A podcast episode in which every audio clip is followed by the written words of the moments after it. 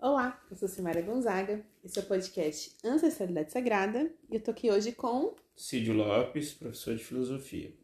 A gente vai falar hoje sobre o sétimo estágio, sétimo e último estágio desse capítulo 14 da Donzela Sem Mãos, em que ela vai contar a parte da história justamente quando o rei retorna então daquele exílio, né? Então o rei tinha se retirado para o exílio, pro exílio não, tinha ido para uma guerra. E aí depois ele acaba, teve aquela troca de cartas, né? Tentaram, o demônio ali nessa imagem tentou subverter as cartas, trocando as mensagens e tal, até que a mãe do rei pede para é, pra donzela ir para a floresta, porque o rei tinha dito que era para matar a donzela e o filho, enfim, toda aquela história das cartas. E aí, nesse momento, então, é quando o rei retorna e ele, junto com a mãe, descobrem os dois que então participaram de uma farsa aí do demônio.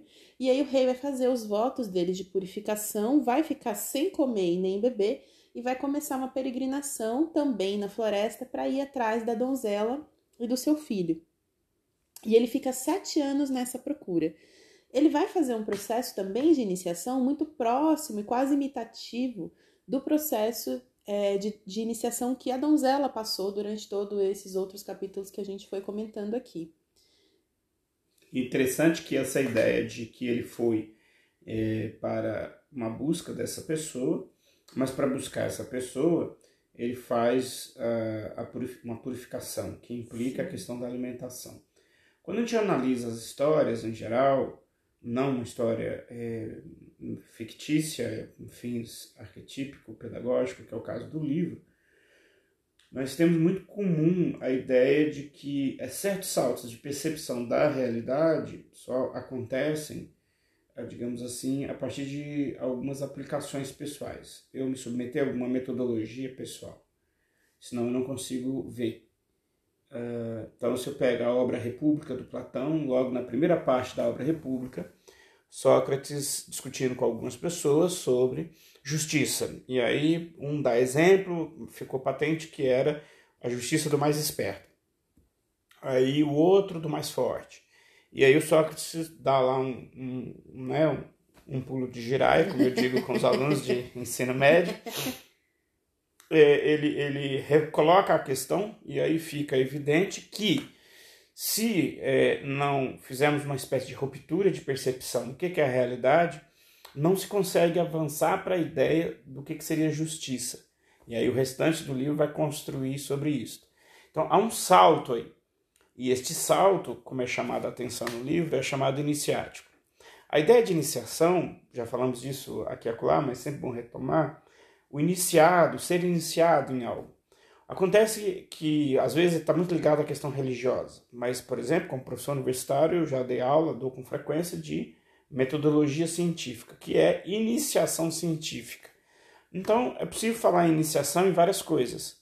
É, por exemplo, eu me sinto iniciado com relação à roça, à terra, porque eu nasci, minha infância foi aí, etc.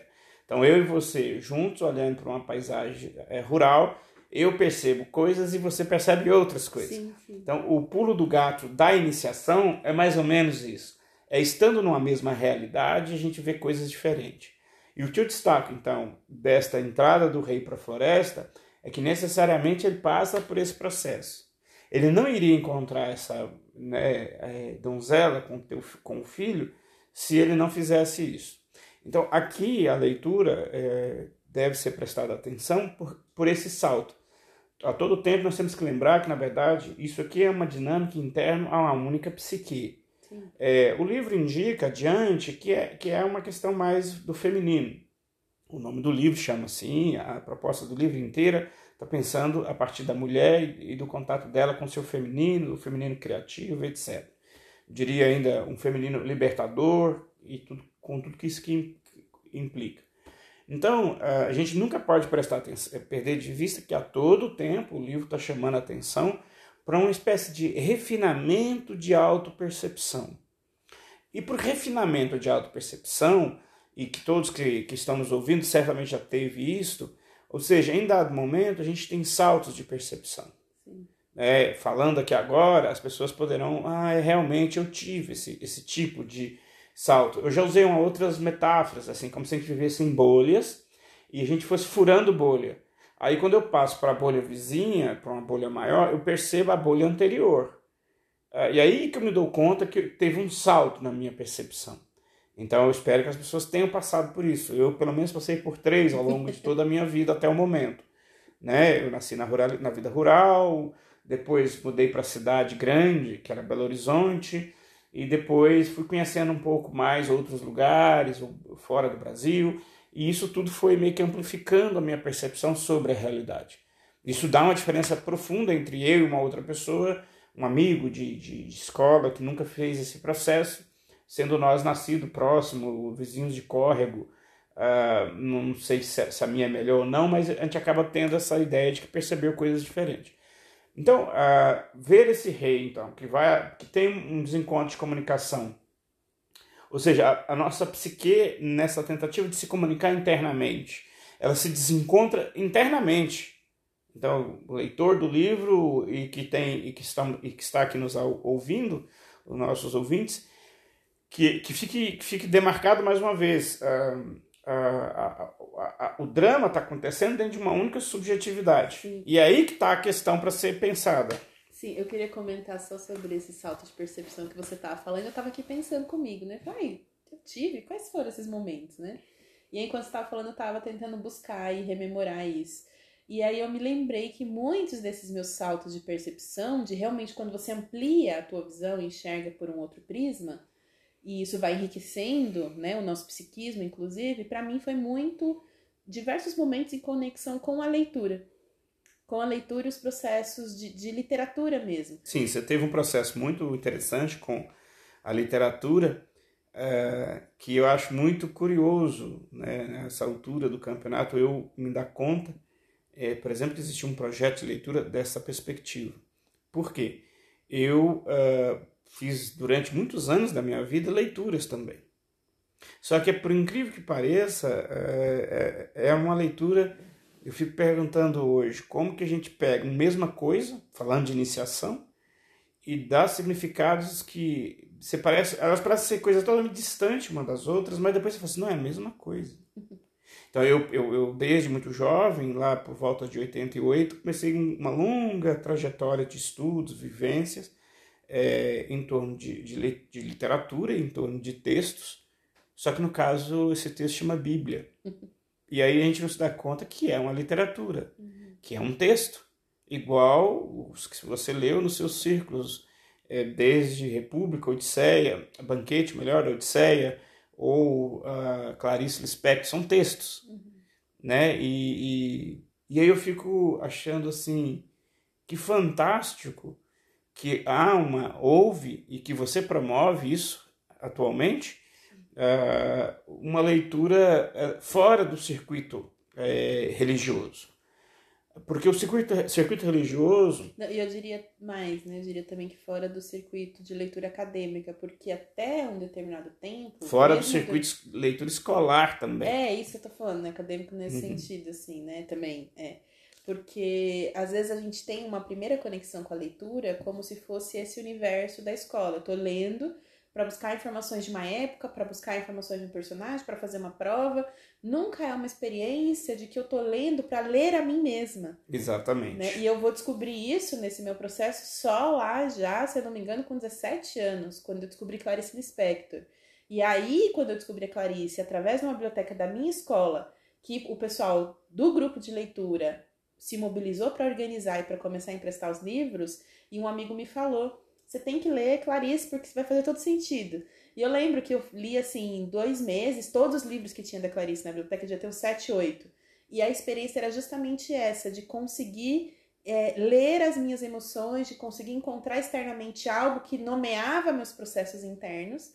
E isso vai abrindo a percepção. Inclusive, hoje, quando a gente estava retomando aqui previamente ao podcast falando sobre o sétimo estágio, é, lógico que já tinha lido isso há um tempo, porque a gente fez o grupo de leitura.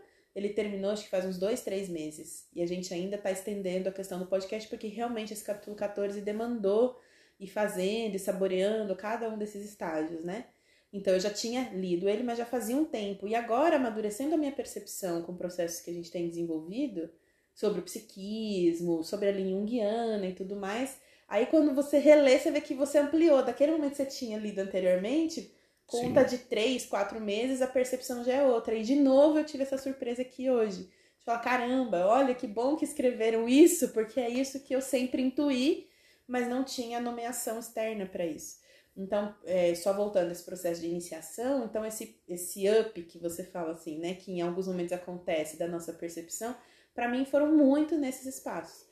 Também no espaço terapêutico, quando eu descubro a terapia e tudo mais, mas principalmente eu observo agora fazendo essa reflexão, esse catadão para trás, assim, que foram esses marcos de literatura. Cada livro que ia descortinando uma realidade, você fala, caramba, isso é possível nossa, essa outra coisa também é possível, nossa, isso me nomeia. E aí existe um processo que ela vai dizer aqui, que é dessa força do ânimo. Então, esse rei que vai para a floresta, e ela fala, muitas pessoas perguntam, mas se ele já é rei, né? A donzela era donzela, ela ia se tornar rainha.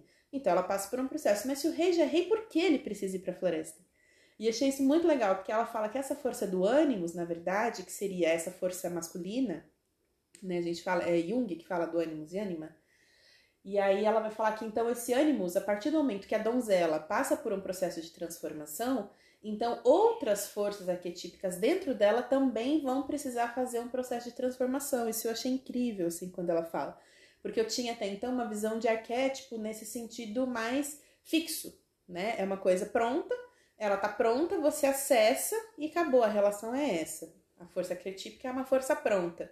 E aqui não, ela dá essa visão de que, inclusive, a força arquetípica que está em nós, porque pode existir uma força principal de tudo, mas que aquela que está em nós, ela também se desenvolve. Ela a ideia de iniciação, desde, o desde a Grécia Antiga, há 2.600 anos, que se tem um pouco mais de literatura, é, eu poderia dizer que a iniciação tem uma, uma ligação, mas que agora fazendo um, uma, um desdobramento de coisas que eu já li em vários outros cantos. A iniciação é exatamente quando você consegue, de, é, a partir da sua percepção consciente, acessar e perceber conscientemente o que, que é arquétipo para você. É, e porque é isso que gera a mudança. Por que, que eu estou fazendo essa inferência? De que é só na iniciação que você percebe o teu arquétipo e é só nesse processo que você pode, então, produzir modificação arquetípica, ajeitar, os arquétipos, né? Digamos assim. Ah, porque é, é, é, é, se a gente vir para um outro plano prático e pegar, por exemplo, alguém profissional, é, costuma-se dizer que para se formar um profissional precisa-se de 3 mil horas. É um debate que existe dentro de algumas áreas de pesquisa ligado a conhecimento. Curso superior, em geral, tem aproximadamente essas horas, 2.900, uh, mas é 3 mil horas. E você levaria, é, isso daria, assim, de modo mais tranquilo, três anos. De três a quatro anos. E uh, discute-se a, a boca miúda, não, não é uma ciência, que você teria maturidade profissional com 10 anos. Então seria três anos mais sete de, de ação profissional. Então, quando você fechar esse circuito, você consegue ser alguém que tem maturidade numa profissão. Então isso é, joga por terra a ideia contemporânea dos nossos dias de que ver vídeo nos habilita a falar de qualquer coisa ou dar um Google a gente sabe fazer qualquer coisa. Sim. Então o que, que difere então esse período longo é exatamente que aí você tem uma espécie de sedimentação de informações que sai do estágio de informação e passa para o estágio que a gente chama de formação e é meio que é só aí que você consegue produzir em você uma reestruturação desses arquétipos que você funciona meio que no automático dentro daquilo que você está fazendo. É, eu queria estender um pouco isso que você está falando, porque anteriormente a gente teve essa conversa e para mim foi um ponto bem importante de pensar essa diferença que você coloca para a gente destacar melhor de informação e formação, porque no passado, quando a gente estava discutindo a importância, né, de repente, de fazer uma graduação, de ter um estudo mais sistemático, o que ela produz de efeito, que não é só o conhecimento em si ou aquilo que você conhece, mas efetivamente esse processo de elaboração, de conhecer, de pesquisar, de desenvolver uma, um TCC, como seria né, no processo de graduação. Então, toda essa relação com esse conhecimento mais, de forma mais profunda, ela vai produzir uma maturidade em relação. Então, não é a informação em si. Isso é importante porque a gente tem vivido uma época principalmente nessa questão da profissão, como se só a informação fosse Sim. importante. Só Você o PDF lá- resolvesse o problema, ou cursos, o que é terrível, que você matricula num curso que na verdade são PDFs. é, e se tiver uma pessoa viva do outro lado, é uma para 30 cursos. Ah, e aí, quer dizer, o conceito de educação hoje em dia está muito pervertido, é porque por um instrumento técnico que não tem culpa nenhuma, que é a informática, a tecnologia, não tem nada a ver com o instrumento, tem a ver com o posicionamento de pessoas ou de instituições, mais precisamente, para usar es- esses instrumentos de um jeito específico. O instrumento não tem culpa para nada. A faca É, corta pão corta queijo é. e não é culpada por nada. Vi- vira a, a produção capitalista da Uhum. coisa, né? Que a ideia não é formar, Sim, sim. sim captar dinheiro. Mas fora disso, pensando essa relação mesmo, né? Com esse processo de conhecer como ela se dá. E aí eu lembro que até recentemente eu tava falando com meu sobrinho e ele queria parar a faculdade e a gente falava justamente desse processo. Ah, eu vou parar a faculdade para fazer um curso aqui específico em um ano, em dez meses. Não é dar- formação isso. Isso é uma informação que não vai ser o suficiente para exatamente provocar essa modificação arquetípica que estaria aí na, na psicanálise e tal, numa zona que a gente chamaria de pré-consciente, já que o, o inconsciente a gente não consegue entendê-lo por completo, mas o pré-consciente sim. É, eu tenho que provocar uma modificação nesse pré-consciente e eu só consigo mo- modificá-lo com um nível de exposição que se calcula em torno de 3 mil horas. Então, O pessoal da PNL, do, do, do início dos anos 2000, né, agora a moda é constelação. Mas entre a constelação e o PNL teve também o coach no meio. E essas modas que inclusive vulgariza certos saberes, que são pertinentes dentro dessas áreas, mas são tão vulgarizadas que acabam perdendo a, coisa. sim. O Eu- PNL é interessante, muito interessante. Foi tão va- avacalhado e vulgarizado, mas ainda assim é uma área interessante. E é lá que eu soube, eu sabia dessa informação, além de outras conexões com a educação, desse tempo mínimo para você produzir modificações nessa estrutura e para depois você é, funcionar meio que no automático, dentro daquilo que você faz.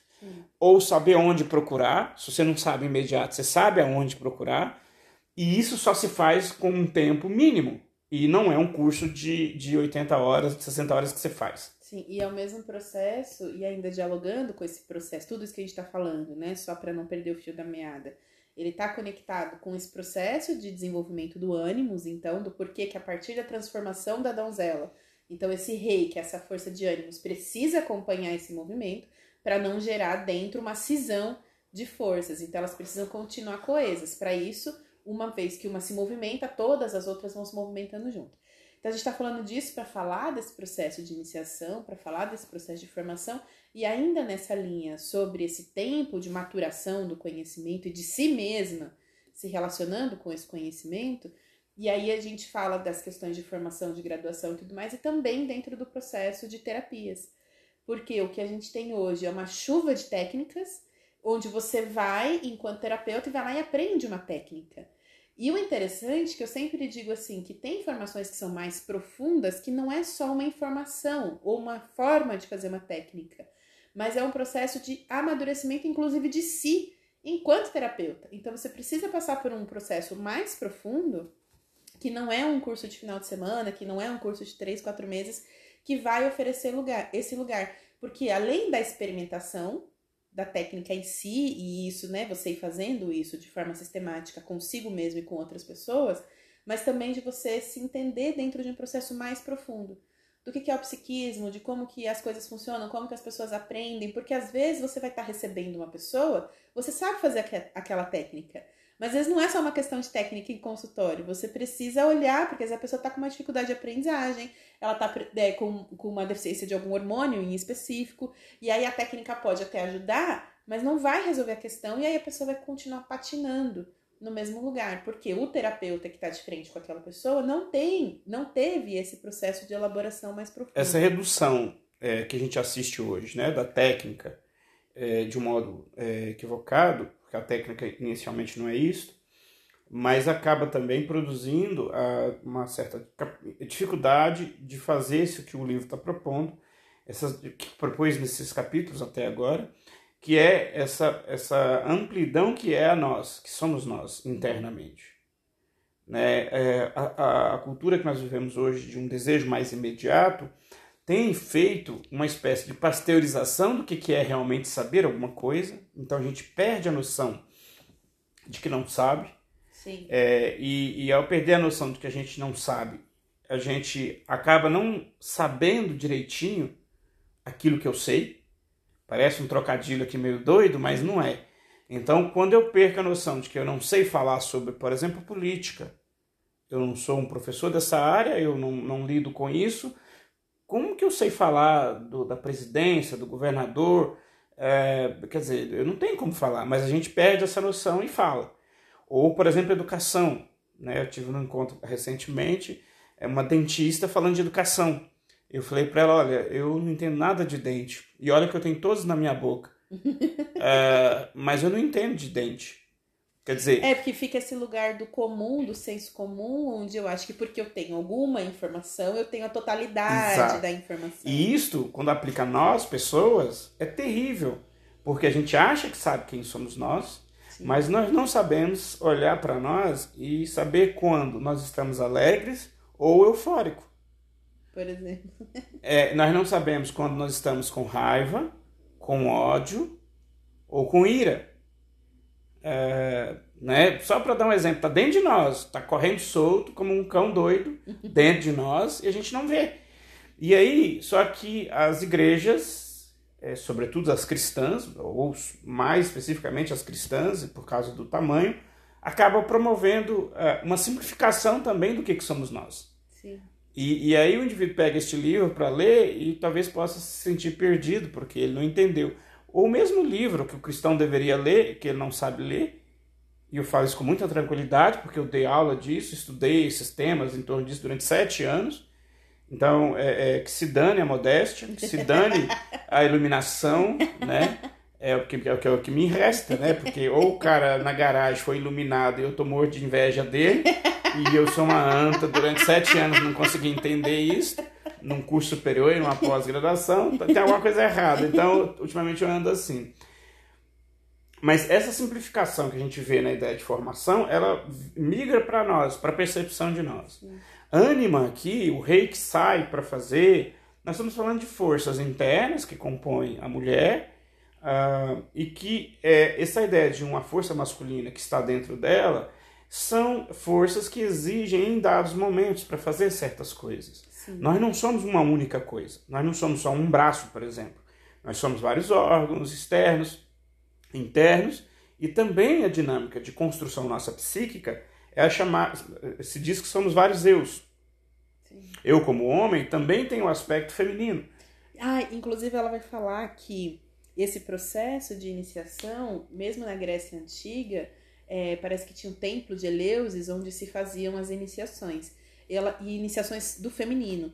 E ela diz que, inclusive, homens procuravam essas iniciações para desenvolver dentro dos processos de iniciação essa conexão e, desenvol né, conexão e desenvolvimento é, da sua força do ânima, né, da sua força feminina interna.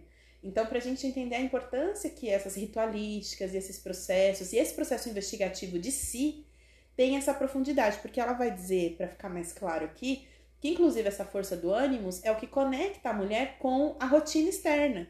Então a gente, no que a gente age, fala, se orienta, se organiza externamente, trabalha, cuida dos filhos, tudo isso, para fazer tudo isso, a gente depende dessa força do ânimos, que ele diria que é como se fosse uma força de ação.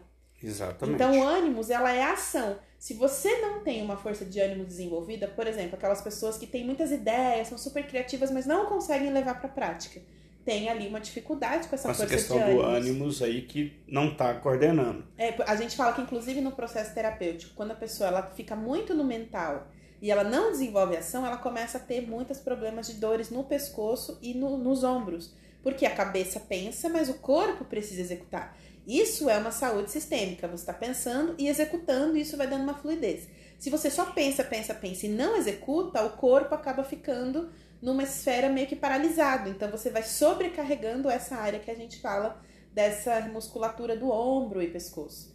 E aí, quando a gente pega pessoas que estão com bloqueio ali, você pergunta e vai ver que momento a pessoa está vivendo, você vê que ela está num excesso de mentalismo e pouca ação. Às vezes a gente pouca cria realização. imagens para ser pedagógico, para ajudar a gente a pensar. Nós mesmos, como professores, fazemos isso não só para ensinar, mas para nós também. E aí a ideia do livro, que cria muitas imagens, é exatamente para ajudar a fixar é, e ser didático, para a gente conseguir olhar para dentro da gente. É, a ideia das histórias é isso. Exato. A história comunica. Isso, nesse... exato. Então a figura do rei aqui, que a gente começa pensando num rei que vai para a floresta, que não toma banho, é uma questão didática de que a nossa força, por algum motivo, precisa, essa força da ação, precisa passar por um processo. E aí a gente pode, digamos, abrir mão da, da historinha, da imagem é, é, didática de um rei que não tomou banho, que ficou num processo de purificação, para pensar que essa força, agora sem a imagem de rei, mas essa força responsável por uma espécie de ação dentro de nós, ela precisa passar por uma espécie de transformação né, dentro de nós para que a gente possa, digamos, voltar a agir uh, é, diferente do, do início de toda essa história. É, eu estava dizendo, inclusive, antes da gente começar a gravar o podcast e fazendo a releitura aqui do capítulo, eu estava comentando com você, né? Que no processo de leitura em grupo, quando eu comecei isso lá, provavelmente com 18, 19 anos, ainda no, na formação do magistério, ensino médio, que tinha grupo de leitura na minha escola, é, eu passei exatamente por esse processo de identificação e percepção, de que às vezes a gente não tem ambientes, né, para que educam essa questão de. Para a gente poder ter uma fala né, do nosso pensamento e uma articulação de pensamentos, a gente fica sempre no mesmo lugar, conversando com as mesmas pessoas sobre as mesmas ideias rotineiras e não aprofunda essa visão do que, que eu penso sobre determinadas coisas. E nessa atividade de leitura em grupo, de leitura compartilhada, onde a gente ia lendo e podendo dizer o que a gente pensava a partir das histórias, isso me dava uma dimensão de começar a descobrir o que eu pensava sobre as coisas. E o primeiro impacto que eu tive, eu me lembro disso até hoje, foi de que eu não via uma coesão entre o que eu pensava e falava no grupo e o que eu fazia na minha vida. Então a gente vai vendo que às vezes tem esse distanciamento entre o que eu penso, que seria essa força, a gente poderia dizer isso então agora, essa força do ânima, com o que eu faço, com o que eu falo, com a forma que eu ajo, que seria essa força do ânimos. Então isso é um desencontro. E aí então é isso que ela vai dizer aqui que precisa o rei passar por essa transformação na floresta, igual a donzela passou para que possa haver novamente uma integração. E objetivamente o exercício constante de pensar e me repensar na vida através dos grupos de leitura e depois de outras leituras mesmo de forma individual, me dava essa chave de amadurecendo esse lugar, de conseguir fazer uma sintonia entre o que eu pensava e o que eu queria agir. Os processos também que eu tive com a ayahuasca foi um pouco esse lugar de encontrar isso. Nossa, lá no efeito da ayahuasca eu tenho uma visão de mim, eu consigo expandir minha percepção e tal. Por que, que eu não consigo trazer isso para minha realidade? E aí onde eu falo que é importante que as pessoas tenham experiência, sejam do conteúdo que for, do literário, artístico, é, espiritual, seja onde for, mas que ela consiga integrar isso com a sua ação e com a sua vida. Senão a gente vive uma cisão entre pensamento e ação. Então é importante a gente entender que tem que fazer essa integração. Eu achei isso fantástico também no livro, porque nomeia justamente esse lugar que eu estava falando anteriormente, dar nome para algumas coisas. Eu sabia que eu vivi isso, mas não sabia que isso tinha um nome e que daria para fazer dessa forma. Bom, lembrando que você falou também que ele fica sem tomar banho. Então tem essa questão do hate, que ele fica sem se alimentar por esses sete anos e também sem se banhar por sete anos. Lembrando que a donzela também passou por esse processo e foi assim, sem se banhar, que ela se livra do demônio.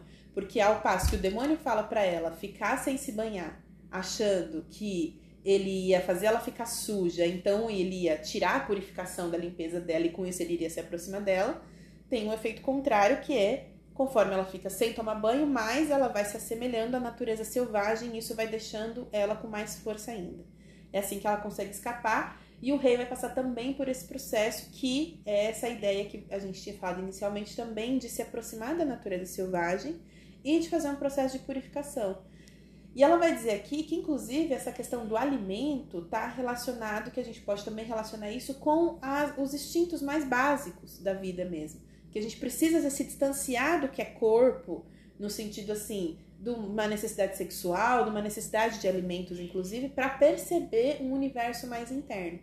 E eu diria mais, diria que muitas vezes a gente tem, durante períodos da vida, momentos que a gente só está focado nisso.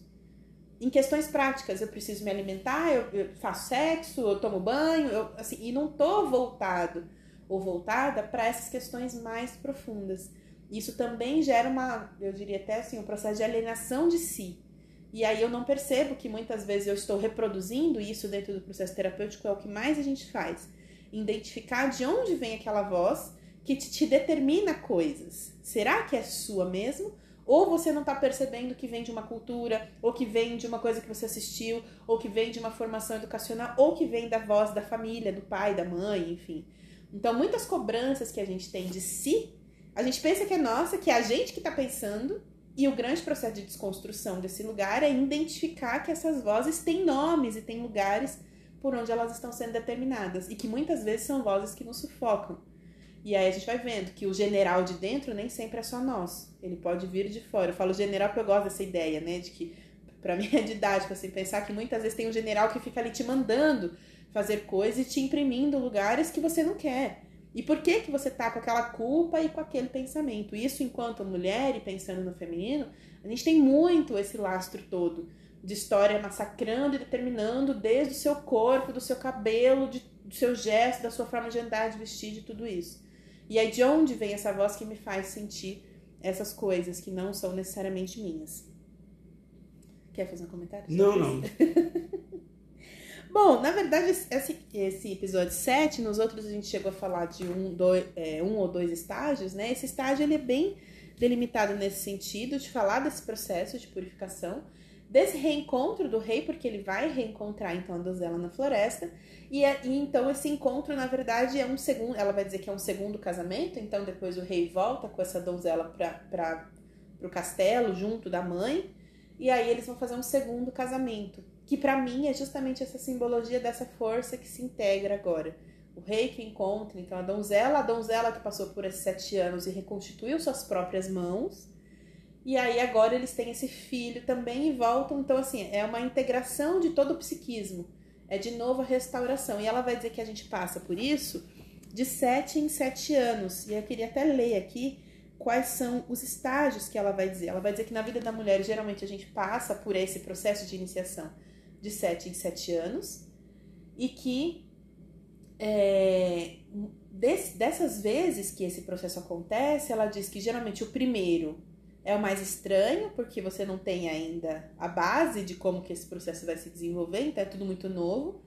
Tem pelo menos duas vezes ela disse que esse processo vai ser muito difícil e que em outros momentos vai ser quase um rememorar e relembrar e refazer o percurso. Então ela vai dizer que a saída e volta para a floresta acontece várias vezes, não é uma coisa só da vida da mulher. E aí ela vai dizer então que acontece em alguns momentos. Por exemplo, ela vai dizer assim: abandonar os velhos pais da psique descer ao território psíquico desconhecido ao mesmo tempo em que se depende da boa vontade de quem quer que se encontre no caminho. Que é aquele justamente quando tem o episódio da donzela, que ela sai da casa dos pais e depois encontra é, seres que a ajudam, né? Inclusive aquele ser espiritual, aquele espírito branco e tudo mais. Atar as feridas causadas pelo pacto infeliz feito em alguma época da nossa vida, que ela fala do pacto que foi feito com o demônio lá atrás, né? Sem a gente entender muito bem perambular com sua alma faminta, em termos psíquicos, e confiar na natureza para alimentação, descobrir a mãe selvagem e seu socorro, entrar em contato com o ânimos protetor do outro mundo, conversar com o emissário da psique, o mágico, contemplar os pomares antigos do feminino, incubar e dar luz ao self criança espiritual, suportar ser mal compreendida, ser apartada do amor repetidas vezes, e aqui, conforme eu vou falando, a gente vai lembrando de todos os estágios que ela foi fazendo, né? Tornar-se suja, enlameada, enegrecida, permanecer no reino do povo da floresta durante sete anos, até que a criança chegue à idade da razão. E aí eu achei muito legal pensar, né, por que dos sete anos? E aí a gente já tinha falado, exclusivo no podcast anterior, que é essa idade de quando você começa a desenvolver um pensamento racional. Né? E é exatamente nesse momento, então, que ela precisava cuidar desse ser até a chegada do rei. Esperar. E é muito louco, porque isso é só uma palavra que ela coloca e pra gente faz tanto sentido. Quantas vezes da vida nada podia ser feito a não ser esperar. né? Não tinha nada para ser feito, você só tinha que ter a paciência. E isso também é um desenvolvimento dentro do psiquismo. Momentos em que, às vezes, o que tem para se aprender é a paciência mesmo. Regenerar a visão interior, o conhecimento anterior, a cura interior das mãos. Continuar avançando, mesmo que tenha perdido tudo, à exceção do filho espiritual, para mim isso também tem muita força naqueles momentos em que parece que tudo se desestruturou, a gente perdeu chão, perdeu base, perdeu tudo, mas alguma coisa nos sustenta a continuar.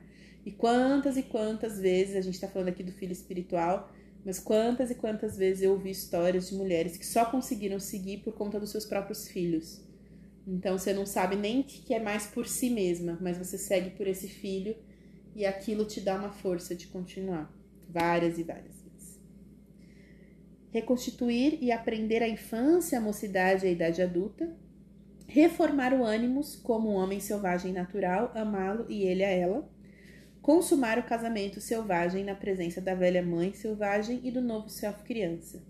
Então ela vai dizer de todas essas etapas agora que ela está enumerando, que foram essas etapas dos, do, do set, dos sete estágios da donzela. No podcast anterior a gente ainda disse que esses sete anos que a donzela fica na floresta ela ainda diz que provavelmente tem alguma história oculta que acabou se perdendo, em que ela, essa donzela deve ter vivido mais sete estágios durante esses sete anos.